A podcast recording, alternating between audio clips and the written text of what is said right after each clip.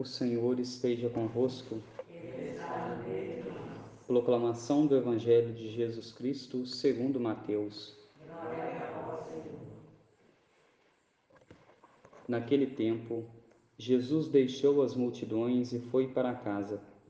Seus discípulos aproximaram-se dele e disseram: Explica-nos a parábola do joio. Jesus respondeu: Aquele que semeia boa semente é o filho do homem. O campo é o mundo. A boa semente são os que pertencem ao reino. O joio são os que pertencem ao maligno. O inimigo que semeou o joio é o diabo. A colheita é o fim dos tempos. Os ceifadores são os anjos. Como o joio é recolhido e queimado ao fogo, assim também acontecerá no fim dos tempos. O Filho do Homem enviará os seus anjos, e eles retirarão do seu reino todos os que fazem os outros pecar e os que praticam o mal, e depois os lançarão na fornalha de fogo. Ali haverá choro e ranger de dentes.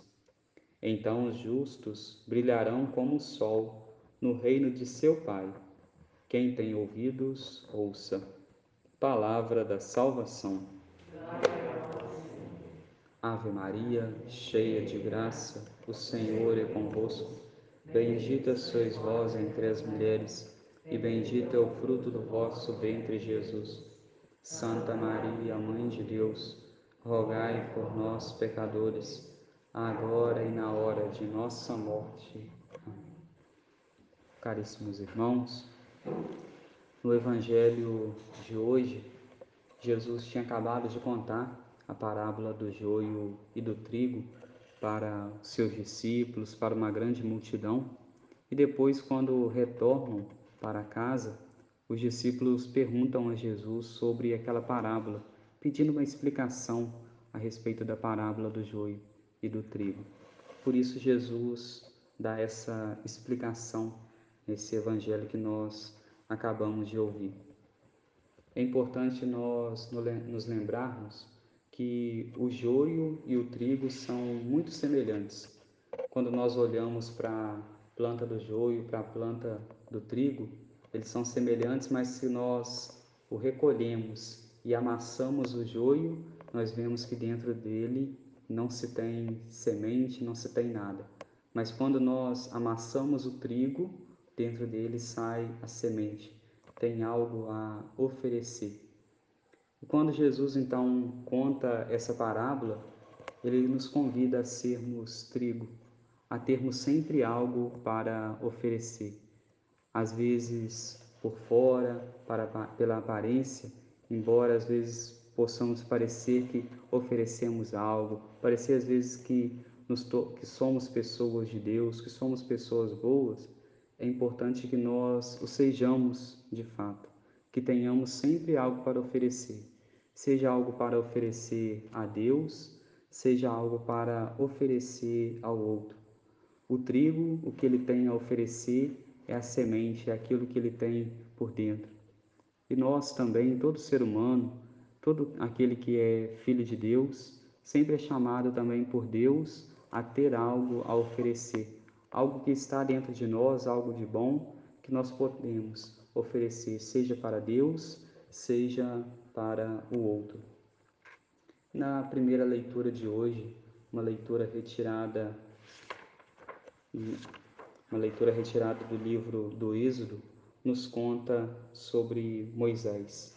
Moisés que entra em uma tenda para estar em oração com Deus. Moisés tinha um local, um lugar apropriado para ele estar junto de Deus, para ele rezar, para ele poder estar sós com nosso Senhor. Também nós precisamos, sempre que possível, termos um lugar, um lugar para estarmos mais juntos de Deus, um lugar para estarmos próximos de nosso Pai. Moisés escolheu este lugar, essa tenda, todas as vezes que ele queria rezar ao Pai, todas as vezes que ele queria orar, ele ia para dentro dessa tenda e ali fazia as suas orações. Moisés também se reconhece como pequeno, como uma pessoa limitada, como aquele que precisa de Deus, como aquele que precisa do Pai.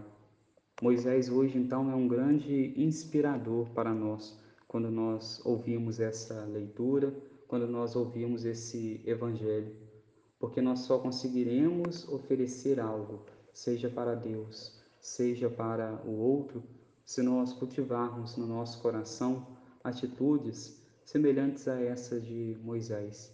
Uma atitude daquele que se retira para rezar, uma atitude daquele que se retira para poder estar com Deus, atitude daquele que se reconhece como pequeno, como necessitado do Pai, que nós sozinhos nós não somos nada, mas que com Deus nós somos mais do que vencedores.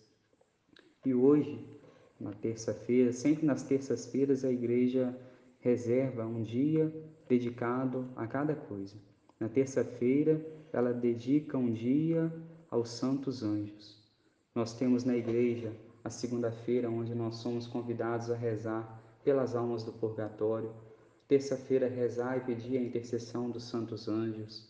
Quarta-feira, estarmos rezando na intenção de São José, pedirmos a intercessão de São José. Na quinta-feira, nós lembramos a Sagrada Eucaristia. Na sexta-feira, a paixão de Jesus. No sábado, Nossa Senhora. E no domingo é o dia do Senhor. Hoje, então, uma vez que é terça-feira, nós estamos celebrando a missa votiva dos Santos Anjos. E os Santos Anjos são aqueles que estão junto de Deus, estão face a face de Deus, e cada um de nós possui um santo anjo da guarda. Cada um de nós tem o seu anjo, o anjo que o protege, o anjo que o livra dos maus, que o livra dos perigos, que deseja que nós estejamos sempre em amizade com Deus. E para nós cultivarmos então tudo isso que eu tenho dito, de termos um coração que agrade a Deus, termos algo, seja para oferecer a Deus, seja para oferecer ao outro, nós precisamos pedir sempre a intercessão, o auxílio dos nossos anjos da guarda, para que eles possam nos ensinar, para que eles possam ir nos inspirando cada dia mais. Uma vez que os anjos estão sempre diante de Deus, contemplando a face de Deus, ninguém melhor do que eles conhecem qual é a vontade de Deus. E uma vez que eles também estão conosco a nos proteger, eles podem ir sondando no nosso coração e mostrando no nosso coração, no nosso viver, como nós devemos nos portar. Hoje, então, de modo muito especial, peçamos aos nossos santos anjos da guarda a intercessão deles, para que em tudo nós possamos fazer a vontade do Pai, para que nós estejamos mais perto de Deus, mais perto do nosso Pai do céu. Louvado seja o nosso Senhor Jesus Cristo.